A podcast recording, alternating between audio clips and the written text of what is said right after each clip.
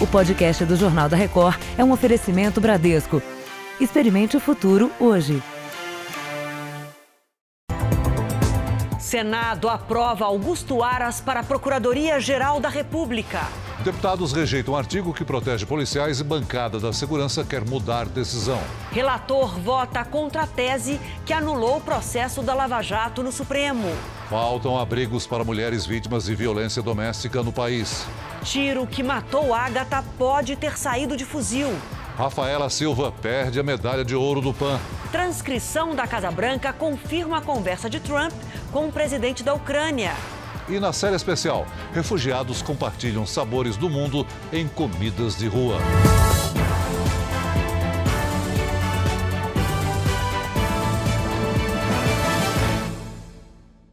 Oferecimento Bradesco. Experimente o futuro hoje.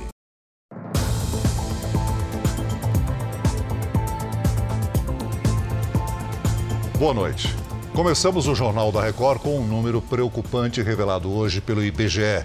Menos de 3% das cidades brasileiras têm abrigos para mulheres vítimas de violência. E sem esses locais de proteção, é ainda mais difícil garantir a segurança de quem está ameaçada de morte. Por telefone, a história de uma vítima.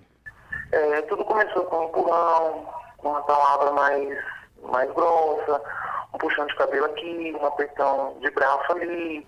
Foram 10 anos assim. Vem um murro, depois vem um chute, aí depois vem é, um empurrão. Até que ela decidiu procurar ajuda. E o meu medo é que ele me matasse na frente dos meus filhos. A entrevistada, que não identificamos por segurança, mora provisoriamente com os três filhos nesta casa, onde também vivem mulheres vítimas de violência doméstica. O endereço é mantido em sigilo até para parentes delas.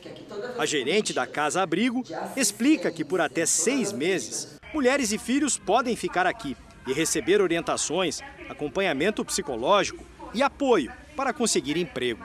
O acolhimento de vítimas de violência doméstica em casas-abrigo está previsto na Lei Maria da Penha, que no mês passado completou 13 anos. Mas, segundo o levantamento do IBGE, menos de 2,5% dos municípios brasileiros têm hoje locais preparados para receber as mulheres que vivem em situação de alto risco. Nós estamos falando da, de 98% eh, de municípios que não assumiram nenhuma responsabilidade ao atendimento dos gritos de socorro dessas mulheres. Eh, então, fechar a porta para uma mulher que está em situação de risco é assumir praticamente a corresponsabilidade no possível feminicídio que ela possa sofrer.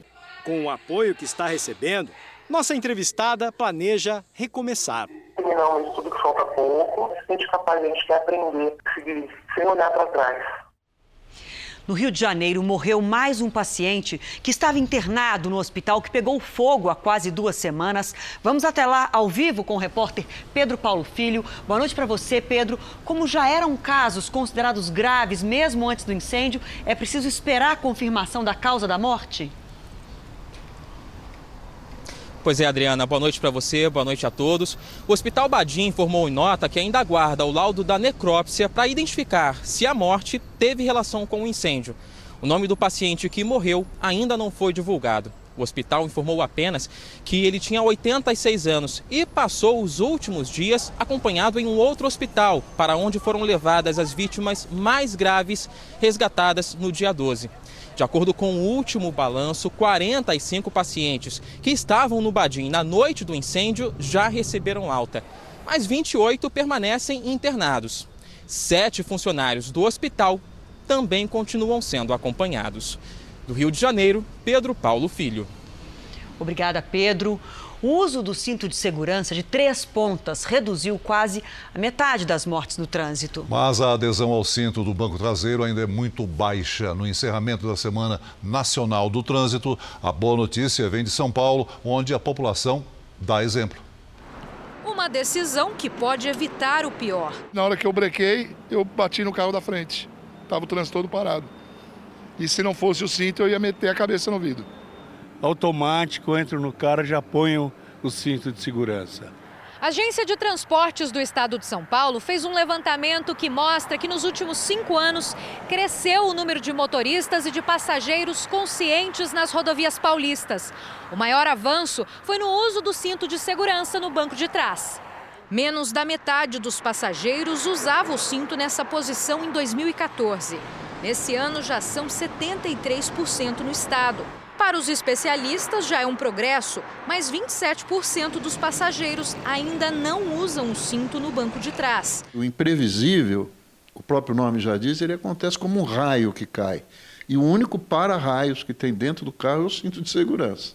O cinto de segurança diminui o risco de fraturas nos ossos da coluna, cabeça, tórax, abdômen e quadril que protegem os órgãos vitais do corpo.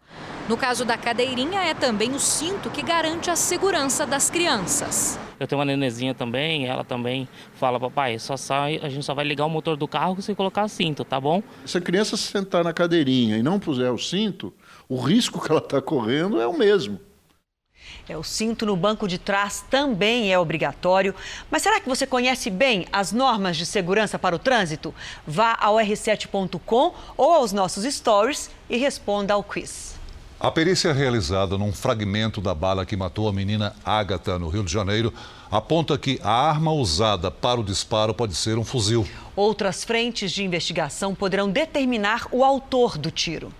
Os pais de Ágata prestaram depoimento na delegacia de homicídios. Eles afirmam que no dia em que a filha foi baleada, não havia confronto no complexo do Alemão. Hoje a polícia divulgou o laudo da perícia realizada em um fragmento encontrado no corpo de Ágata. O documento conclui que pelo estado do projétil não é possível fazer um confronto balístico para descobrir qual a origem e o calibre da arma, mas o resultado sugere que o tiro tenha partido de um fuzil. Até agora, 20 testemunhas prestaram depoimento. As testemunhas moram em comunidade, uma comunidade deflagrada do Rio de Janeiro. Todos estão com bastante receio e existe é, sempre o medo de, de, uma, é, de uma testemunha de ter algum tipo de ameaça com relação a testemunhas. Deputados que discutem o pacote anticrime rejeitaram hoje artigos que ampliavam a proteção a policiais. Os deputados enfrentaram hoje a questão mais polêmica: mudanças no Código Penal que, na prática, amenizam ou até extinguem penas para crimes praticados por policiais, o chamado excludente de ilicitude. Por nove votos a cinco, os deputados derrubaram o artigo 23, que dizia que o juiz poderá reduzir a pena até a metade ou deixar de aplicá-la se o excesso decorrer de medo, surpresa ou violenta emoção.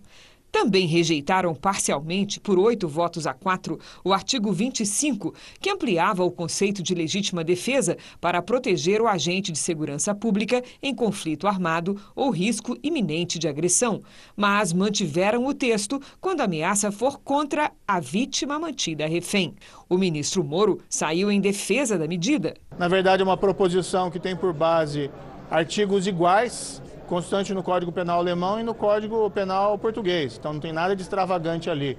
E particularmente nesse caso sequer se aplica ao, ao caso da menina Ágata, que acabou sendo vitimada, infelizmente, nesse uh, problema da violência aqui no país. Esta já é a quarta mudança do pacote anticrime proposto pelo ministro Sérgio Moro, rejeitada pelos deputados que defendem moderação na nova lei.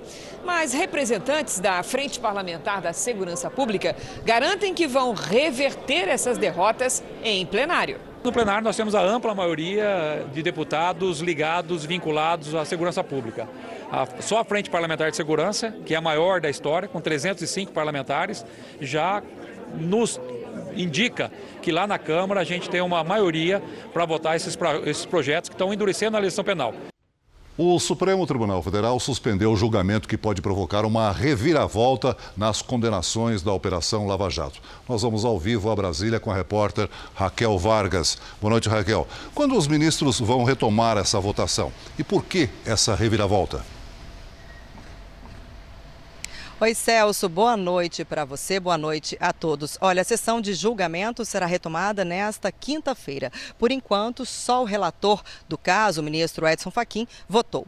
Os ministros analisam se réus delatores devem apresentar suas alegações finais antes dos outros acusados. No voto, o ministro Edson Fachin afirmou que a ordem das alegações finais não está prevista na lei e que, por isso, não há razão para prazos diferentes de delatores e delatores relatados. Embora o julgamento seja sobre um recurso do ex-gerente da Petrobras, Márcio de Almeida Ferreira, o resultado pode abrir precedente e anular 32 sentenças envolvendo 143 condenados no âmbito da Operação Lava Jato. Bom, durante o intervalo da sessão aqui no Supremo, teve confusão do lado de fora entre policiais e manifestantes que defendem uma CPI para investigar o judiciário. A polícia usou gás lacrimogênio, algumas pessoas passaram mal e dois policiais foram feridos. Bom, o gás chegou a entrar aqui no prédio do Supremo, mas naquele momento a sessão estava interrompida. De Brasília, Raquel Vargas. Obrigada, Raquel. A Câmara dos Deputados fez uma sessão solene hoje em homenagem aos 66 anos da Record TV. Uma história de pioneirismo que se confunde com a história do país. Criar uma empresa de comunicação que dependia do consumidor sair da sua casa, ir até um estabelecimento comercial e comprar um aparelho de televisão na década de 50, onde existiam pouco mais de 8 mil televisores em São Paulo, era um uma decisão corajosa. A sessão foi presidida pelo vice-presidente da Câmara, Marcos Pereira, e contou com a presença do presidente da casa, Rodrigo Maia. Uma homenagem para a emissora mais antiga em atividade do país. São 66 anos, mas em constante renovação. A Record TV é a maior emissora de língua portuguesa no mundo Rodrigo Maia destacou o conteúdo de qualidade da emissora. Com a mudança do controle acionário, no princípio da década de 90, adotou-se a diretriz de produzir entretenimento voltado às mais variadas faixas de idade, com a preocupação de preservar a integridade das famílias. Afinal, a televisão é um veículo que chega quase à totalidade dos lares brasileiros e tem um poder muito grande de formar opiniões. Nesse sentido, a TV Record seleciona seus conteúdos de modo a mesclar diversão e informação. O presidente Luiz Cláudio Costa chamou a atenção para o compromisso da emissora com a isenção do jornalismo. Nós perseguimos a verdade como nosso é, é, maior objetivo. Nós queremos levar essa verdade para as pessoas e deixar que elas, elas pensem, elas assistam os nossos jornais e pensem nessa verdade. Respeito à diversidade regional também é um dos princípios da emissora, desde o conteúdo das matérias exibidas à escolha dos profissionais. Quando eu cheguei lá, para minha grata surpresa e orgulho, a primeira coisa que me disseram foi o seguinte: Renata, você está aqui pelo seu sotaque. A única coisa que eu peço para você é que você mantenha, porque é uma forma que a Record tem de dizer que respeita esse Brasil que é tão grande, que é tão diverso culturalmente. Uma placa comemorativa do aniversário da Record TV foi entregue pelo deputado Haroldo Martins, que propôs a sessão solene. A atriz Beth Goulart agradeceu a homenagem em nome de toda a equipe envolvida na teledramaturgia da Record TV. E eu queria agradecer em meu nome, em nome de todo o elenco da Rede Record, de todos os funcionários da Rede Record de todos os técnicos, de todas as camareiras, de todas as maquiadoras, cabeleireiros, de todos os iluminadores, de todos os diretores, escritores, de todas as pessoas que contribuem para a realização deste trabalho. É uma obra coletiva, são milhares de profissionais trabalhando para realizar uma novela que chega dentro da sua casa. O apresentador do Domingo Espetacular, Eduardo Ribeiro, lembrou da trajetória na empresa e contou que se sente honrado em participar do time que leva a informação diariamente à casa dos telespectadores. Tendo a honra de representar colegas como você, colegas que estão atrás das câmeras, jornalistas de profissão que acreditam nessa profissão, eu tive um enorme orgulho de olhar nos olhos das pessoas e falar: sim, eu faço parte desse time que conta histórias pelo Brasil e que ajuda o Brasil a se enxergar cada dia melhor. Mande sua homenagem para a Record TV. Pode ser um vídeo, uma foto ou um texto para celebrar os 66 anos da emissora. É só usar a hashtag Você no JR. Veja ainda nesta edição: Rafaela Silva perde a medalha de ouro do PAN por causa de doping. E daqui a pouco, na nossa série especial, a refugiada de Camarões que recomeça a vida no Rio de Janeiro e sobrevive vendendo comidas africanas em feiras cariocas.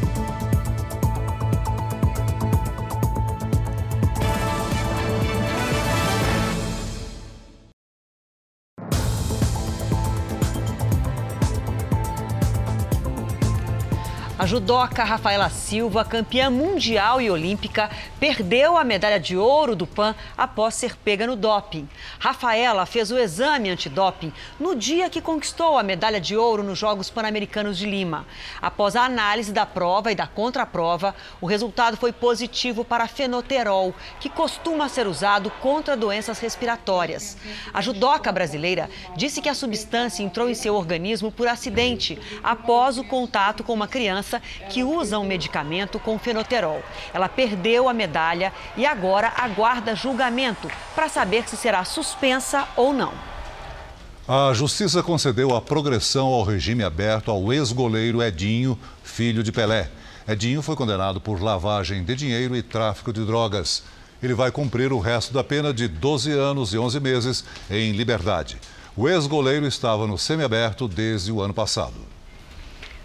Choveu de novo em Mato Grosso, Mato Grosso do Sul e interior de São Paulo, regiões que antes sofriam com a seca. Lidiane, boa noite para você. Saem os alertas de baixa umidade e agora entram os avisos de temporais. Reviravolta, é isso? Reviravolta, é isso mesmo, Adriana. Boa noite para você, para todo mundo que está aí do outro lado nos acompanhando. Isso acontece porque aquela massa de ar seco que dominou o inverno foi vencida pela passagem das frentes frias, que formou um corredor de umidade.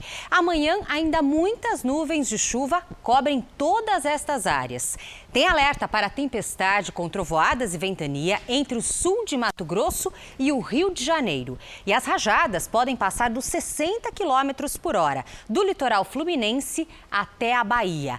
Chove também na região norte e no litoral do Nordeste. Nas áreas amarelas, o sol predomina. Bom, e o frio que a gente está sentindo aí da metade do mapa para baixo, ele vai até quando? Até o fim de semana. Tá aí com os dias contados, viu, Dri? Olha, amanhã máxima ainda de 23 graus em Porto Alegre e de 24 em Campo Grande. Em Palmas, segue quente, com sol e 39 graus. No Rio de Janeiro, muita atenção, porque há risco para deslizamentos e alagamentos até sexta-feira. Muita chuva por lá.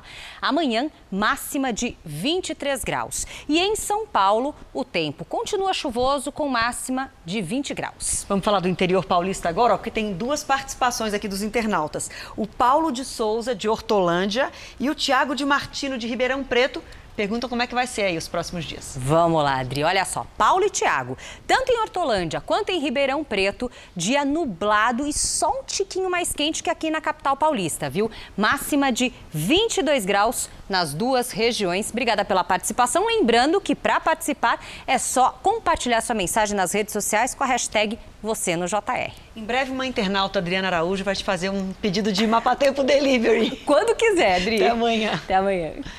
Olha, as personagens femininas sempre marcaram as novelas brasileiras. Em Topíssima da Record TV, elas servem de exemplo do melhor e do pior para a sociedade. Bonita, bem-sucedida, independente e corajosa. Sofia Alencar, a personagem de Camila Rodrigues na novela Topíssima, é um retrato da mulher empoderada. Eles estão fazendo que ainda não trouxeram o meu calmante. Se demorarem mais meio minuto, vão rir no olho da rua!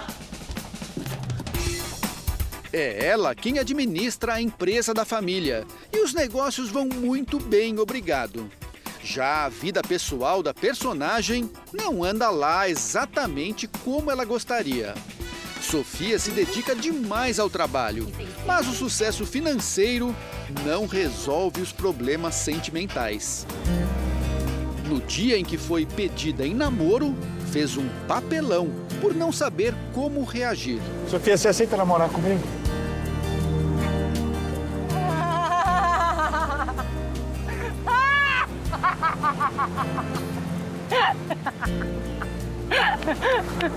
Você é louca. Não, não, não, não, Ela sente muita falta desse amor. Tanto que ela, ela observa a família do Antônio e eu acho que a única coisa que ela queria, na verdade, é ter aquele amor de pai, mãe. É uma coisa que ela não tem. E aí ela coloca o dinheiro à frente de tudo isso, o trabalho à frente disso para tentar ser feliz. Na mesma trama, outra mulher com dilemas opostos. Beatriz, personagem de Cássia Linhares, abriu mão de tudo para se dedicar à família. Mas agora se sente dependente e culpada. Eu não devia ter saído de casa. Eu deixei o meu filho sozinho. Você viu o que aconteceu? Para os atores, Topíssima não só reflete a realidade, como também provoca a discussão de assuntos como o empoderamento da mulher. Mônica tem uma rotina puxada: dona de casa, cuidado com os filhos, vida profissional. Ela também é palestrante, ensina os segredos do marketing e de vendas para dezenas de profissionais. E não é só isso. O dia da Mônica tem três turnos. Depois de fazer as palestras, cuidar da casa e dos filhos, vai começar a terceira etapa e talvez a mais importante: administrar a empresa dela, especializada em tecnologia. Com uma agenda dessa, manter tudo em ordem, a família unida e o casamento firme é de tirar o chapéu. É o que a gente tenta passar para os meninos também, para que eles possam assim ter uma vida mais tranquila. Porque é, se a gente fica muito de salto alto, fica querendo uma rotina que você não pode montar em qualquer lugar, às vezes gera frustração. A única coisa que Mônica sente falta é ter mais tempo para cuidar de si mesma. Eu tenho algumas amigas que são muito vaidosas, muito bonitas, e eu olho para elas e falo, gente, eu queria ser assim, porque o cabelo tá sempre perfeito, a maquiagem tá sempre com uma roupa da moda, um acessório bacana. E assim, não é um talento que nasceu comigo esse. Topíssima também entra nessa controvérsia. Eu tô muito preocupada, Paulo Roberto. A diretora de conteúdo, Cristiane Cardoso, explica que educar também é papel da novela. As pessoas sempre viram novela como uma forma de relaxar, de assistir um, uma historinha. Só que não, porque a novela ela está ensinando, ensinando seus filhos, ensinando a mulher a se conduzir, a se comportar em casa, com o marido, o homem, enfim, todo mundo, toda uma sociedade é influenciada por novelas. Só que ninguém fala isso. Então a importância de você ter essa essa essa responsabilidade, né? De você estar ali contando uma história que você, se você não cuidar, você vai estar influenciando para o mal. Um cuidado que vem na construção dos personagens. Uma mulher ambiciosa e falsa. É Yasmin, papel da atriz Juliana Didoni. Secretária e braço direito do reitor da Universidade Alencar, ela se envolve com o patrão, que é casado. Eu sou louca por você, eu sou louca. Mas a relação não tem amor. A amante só pensa em dinheiro, posição social e parece estar sempre infeliz. Ah, história de amor? Desde o começo você que me assedia. Fica uma grande solidão nesse autoritarismo, né? Eu grito, eu dito as regras porque eu não sei dialogar, perdi a arte do encontro, não tenho mais espaço para sensibilidade. Sofia, Beatriz, Yasmin, cada uma com seus exageros, mostram que a ficção pode servir de exemplo na busca pelo equilíbrio. O empoderamento não pode ser o centro de um ego inflado e que acaba vindo muita vaidade e você não vê mais ninguém à sua volta, né? Eu acho que quando a gente cai no extremo, nós estamos perdendo o essencial da vida, que são as relações. Veja a seguir, com mais duas mortes por sarampo, São Paulo reforça a vacinação contra a doença. E na nossa série especial, numa feira de São Paulo, o refugiado sírio que oferece comidas típicas do país para onde não pode voltar.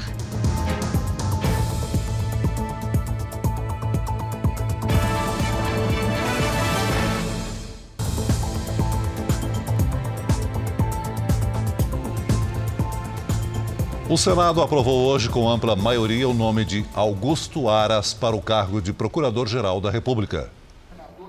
Foram 68 votos favoráveis e 10 contrários. Está aprovado a indicação, a escolha do senhor Antônio Augusto Brandão de Aras para exercer o cargo de Procurador-Geral da República. Mais cedo, na Comissão de Constituição e Justiça, Aras foi sabatinado por mais de cinco horas e aprovado por 23 votos a 3. Aos senadores, ele prometeu completa independência do Ministério Público em relação aos demais poderes. Asseguro a Vossas Excelências que não faltará independência a esse modesto indicado. Não há alinhamento no sentido de é, submissão a nenhum dos poderes mas há evidentemente o respeito que deve reger as relações entre os poderes e suas instituições. A nomeação de Augusto Aras já foi publicada em edição extra do Diário Oficial. Com a aprovação de Aras aqui no Senado, agora caberá ao presidente Jair Bolsonaro definir a data da posse. O novo PGR terá vários desafios pela frente, entre eles os rumos da Operação Lava Jato, a descriminalização da posse de drogas para o consumo próprio, o uso de informações fiscais e bancárias da Receita Federal, do antigo COAF e do Banco Central em investigações criminais e da prisão depois de condenação em segunda instância. O presidente Bolsonaro manteve a agenda de trabalho com ministros assim que retornou dos Estados Unidos, onde participou da abertura da Assembleia Geral da ONU. Jair Bolsonaro desembarcou em Brasília no início da manhã e seguiu para o Palácio da Alvorada. Mesmo depois de uma noite inteira de viagem, começou a se reunir com integrantes do governo às 10 horas da manhã.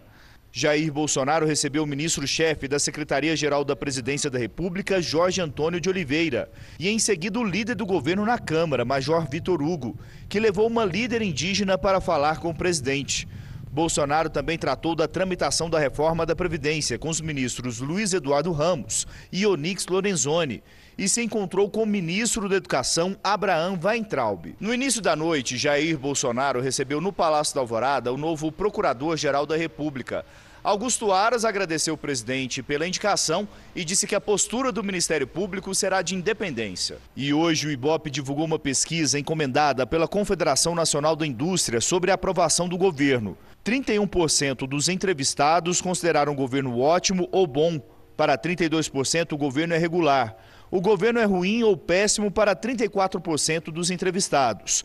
Os que não sabem ou não quiseram responder somaram 3%. A pesquisa ouviu 2 mil pessoas entre os dias 19 e 22 deste mês. O Congresso manteve o veto do presidente Bolsonaro sobre a volta das bagagens grátis em voos, ou seja, as companhias aéreas vão seguir cobrando pelas malas despachadas. O presidente americano Donald Trump fez o primeiro pronunciamento oficial sobre o processo de impeachment contra ele e negou qualquer irregularidade. Donald Trump afirmou que o processo de impeachment é uma manobra da oposição. Ele também afirmou que a transcrição divulgada hoje de sua conversa com o presidente da Ucrânia, Volodymyr Zelensky, é parte do segundo telefonema entre os dois e pediu que a Casa Branca divulgue a transcrição do primeiro. O documento tem cinco páginas, mas não é literal. A transcrição foi feita com base em anotações do Conselho de Segurança Nacional. E a expectativa é de que a investigação do processo de impeachment peça a gravação completa. Mas o conteúdo mostra que o presidente Trump pediu um favor a Zelensky investigar o ex-vice-presidente Joe Biden. O democrata lidera a disputa para ser candidato a presidente do partido nas eleições do ano que vem. Biden, segundo Trump, teria impedido uma investigação sobre uma empresa de gás ucraniana. O filho dele, Hunter Biden, era do conselho de administração dessa companhia. Amanhã, a Câmara e o Senado vão questionar o diretor de inteligência nacional sobre o assunto.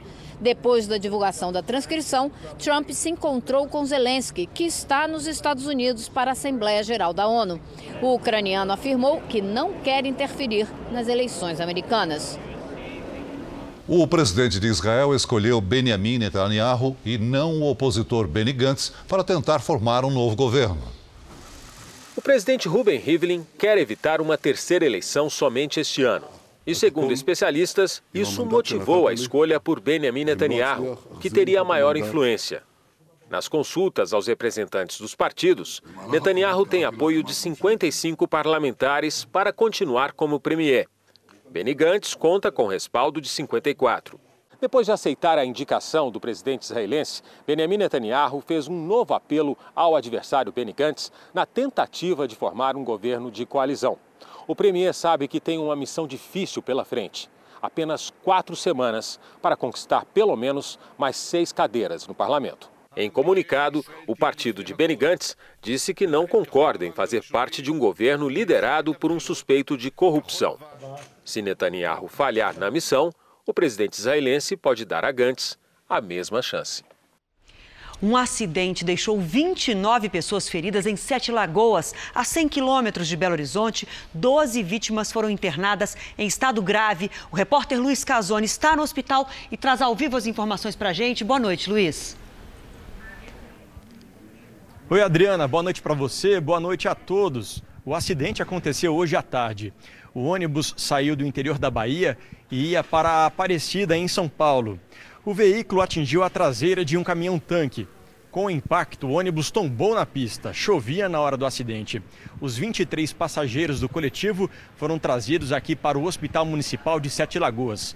Quatro dos passageiros estão em estado mais grave, porém estáveis. Todos os passageiros já passaram por atendimento médico, vão passar a noite aqui na unidade de saúde e amanhã pela manhã serão reavaliados. De Sete Lagoas, Luiz Casoni. Obrigada, Luiz. E São Paulo confirmou hoje mais duas mortes provocadas pelo sarampo. A capital concentra o maior número de casos no estado. Agora é a Tainá Falcão que traz as informações para a gente. Boa noite, Tainá. Quais são as, essas duas novas vítimas? Boa noite. Uma mulher de 31 anos sem histórico de vacinação e um recém-nascido de apenas 26 dias. Com mais essas duas vítimas, já são cinco mortes por causa da doença e mais de 5 mil casos registrados no estado. A campanha de vacinação continua. Crianças a partir dos seis meses já podem tomar a dose zero, que antes era ofertada a partir dos 12 meses. A recomendação para mães de bebês que ainda não podem se vacinar é evitar aglomerações e também procurar serviços de, de saúde caso percebam alguns sintomas, como manchas vermelhas na pele, febre e coriza. De São Paulo, Tainá Falcão. Obrigado, Tainá. O Brasil criou pouco mais de 121 mil postos de trabalho em agosto, segundo dados do Cadastro Geral de Empregados e Desempregados, o CAGED. O crescimento de 0,31% em relação a julho é o quinto seguido. Também foi o melhor agosto em seis anos. No acumulado do ano, a alta é de 1,55%. O governo estuda novas medidas para acelerar a geração de empregos. O sorriso é por causa do emprego novo com carteira assinada. Assim que terminou o ensino médio, Patrícia, que trabalhava como secretária, decidiu fazer um curso para ser técnica em enfermagem. Para conciliar com os estudos, precisava mudar de emprego. Foram dois anos procurando todo tipo de vaga. Desde atendente, recepcionista, poder juntar, fazer uma poupança para continuar estudando. Essa liberação de, de FGTS, PIS, PASEP, dá uma, algum ânimo aí ao, ao consumo. Isso, eh, de alguma forma, uh, dá uma, uma incentivada na, na, no gasto e, portanto, dá uma incentivada na produção e na contratação. Para incentivar ainda mais a criação de emprego, o governo estuda medidas que devem ser anunciadas no mês que vem. Focando nesses grupos que nós consideramos mais frágeis, que são os jovens que ingressam no mercado de trabalho, o primeiro emprego, e aqueles que estão há mais de dois anos buscando um emprego sem conseguir se reinserir no mercado. Nicole procurava o primeiro emprego desde os 16 anos. Aos 19, começa agora a ajudar nos custos da casa. Você quer ajudar, quer ter sua, seu, seu dinheiro mesmo, sua responsabilidade, né? Agora, na nossa série especial, é hora de viajar pelos sabores e histórias dos refugiados que procuram aqui no Brasil uma chance de recomeçar. É, eles oferecem em troca as receitas de suas famílias, os temperos de suas terras e a cultura dos seus países.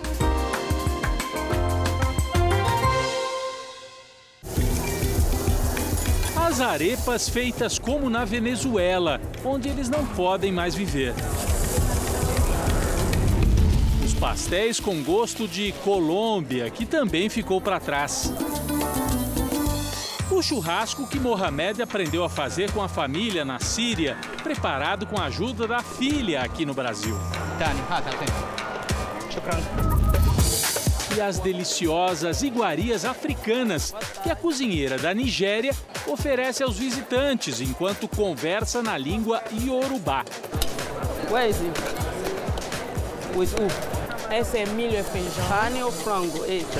Os sotaques se misturam em meio a aromas e sabores de várias partes do mundo. A Feira da União acontece a cada 15 dias aqui no Rio de Janeiro. É organizada pelo Centro de Atendimento aos Refugiados, que foi criado há apenas três meses, justamente para dar acolhimento a essa nova leva de imigrantes. As barraquinhas de comida são um sucesso. Oferecem pratos típicos de pelo menos 11 países, da América do Sul, da África até do Oriente Médio são uma chance também de os brasileiros entrarem em contato com sabores que vêm de longe e cada vez mais vão estar presentes nas ruas do nosso país. O cheiro da comida da Nigéria atrai o estudante baiano Railson. Ele reconhece nos pratos africanos o sabor que encontra nas ruas de Salvador. Eu tenho um gostinho de retornar à minha terra, né? A Bahia. É, é do feijão fradinho, o, o camarão também. Acho interessante. Quer dizer, é Nigéria, mas é Bahia. É, é Bahia. Sim, parece. Luíse também veio da África. Ela nasceu em Camarões. Aos 20 anos, se mudou para o Togo. Por causa de sérias rivalidades com a família do marido, teve que sair de lá. Escolheu o Brasil. Ela já falava quatro idiomas: francês, inglês, duas línguas africanas. Há seis anos por aqui, agora se vira também em português. Essa é bolinha de banana que eu estou fritando direto, é essa bolina. Mas é o idioma dos ingredientes e dos temperos que atrai a professora carioca. Fernanda estuda a vida dos refugiados no Brasil. Fora da sala de aula, fez as descobertas mais saborosas. Eu não sabia que se misturavam tantos grãos assim de feijão, uhum. cozinhando milho com feijão, feijão. que Sabe. ficou delicioso. Hoje no Brasil nós temos em torno de 70 nacionalidades diferentes. Então é uma riqueza cultural. Inclusive nos sabores, gente, né? Particularmente nos sabores. Muito gostoso. Luiz vive na comunidade do Chapéu Mangueira, no Leme, Zona Sul prepara comida lá no alto do morro e desce essa escadaria para oferecer os pratos do togo e de camarões nas feiras de rua do Rio de Janeiro. Ela conta que desde que chegou foi bem recebida pelos brasileiros. Por exemplo, hoje que eu estou descendo na escalada com meu, meu negócio, tem uma moça que espera, oh, vou te ajudar, quer ajudar, senhor, é muito bom. Uhum. É outro lugar não tem isso. Não tem isso. Olhando a paisagem do rio, Luiz sonha em reconstruir a vida por aqui. Não quer saber de voltar para a África. Fija que ele comida árabe, senhorita. A comida de rua também permitiu a Mahmoud voltar a fazer planos. Queijo também muito boa. Quem ouve a maneira amistosa como ele aborda os clientes nesta feira, na zona sul de São Paulo, não imagina o que esse homem já passou. Hoje tem babaganude especial, tem babaganude normal, e coalhada e hummus. Ele vende muito e não só porque é bom de conversa. Olá, amigo, tudo bem? Coalhada seca? Mas porque os produtos são especiais. O tempero é muito diferente, a esfirra de queijo dele só tem aqui. Bolinha de coalhada seca, dura, temperada, muito gostosa para comer com torradinha, com pão sírio, com salada. E doces que surpreendem o paladar brasileiro. Uma mini berinjela recheada com nozes e pimentão vermelho. Receita sua ou de família? Receita da minha mãe. Tudo isso que os paulistanos podem comprar na barraquinha de feira, Mohamed aprendeu a preparar a 10 mil quilômetros daqui. Homs, a cidade onde a família dele vivia, foi uma das mais atingidas pela guerra na Síria. 7 milhões de sírios já deixaram o país. Cerca de 6 mil vivem oficialmente como refugiados no Brasil. A metade de todos os refugiados do país. Antes do conflito, Mahmoud já era chefe de cozinha. Trabalhava em hotéis e restaurantes importantes de Dubai. Quando a guerra estourou, não conseguiu mais voltar para a Síria. O país quase destruído, 80% destruído e muito perigoso. Conheceu em Dubai a mulher brasileira que o trouxe para a América do Sul. Não conseguia emprego formal, por isso decidiu se arriscar com as banquinhas de feira deu muito certo. Já tem minha esposa brasileira, minha filha brasileira, já tem negócio aqui, tem vida aqui, então esse eu acho vai para para fim de, de, de, vida. Foi com as barraquinhas nas feiras que o Marmudo conseguiu juntar dinheiro para investir nesse restaurante que acabou de abrir na zona sul de São Paulo. Já são seis anos aqui no Brasil.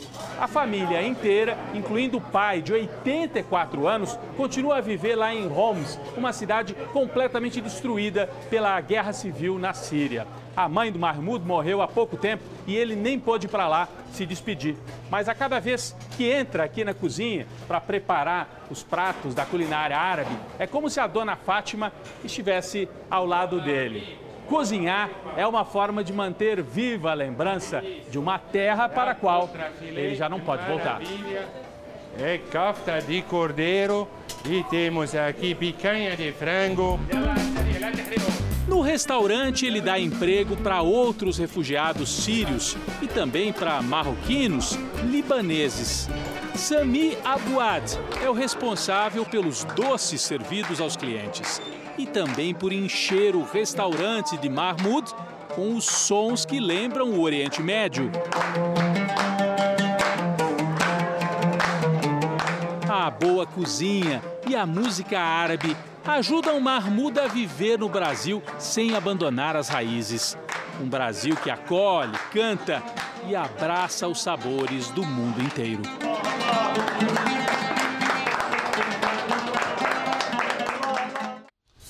O Jornal da Record termina aqui. Você pode assistir a edição de hoje na íntegra no Play Plus. E à meia-noite e meia tem mais uma edição do Jornal da Record com Sérgio Aguiar. Fique agora com a Fazenda e logo depois tem a estreia do Canta Comigo com o Gugu. Você não pode perder. Boa noite e até amanhã.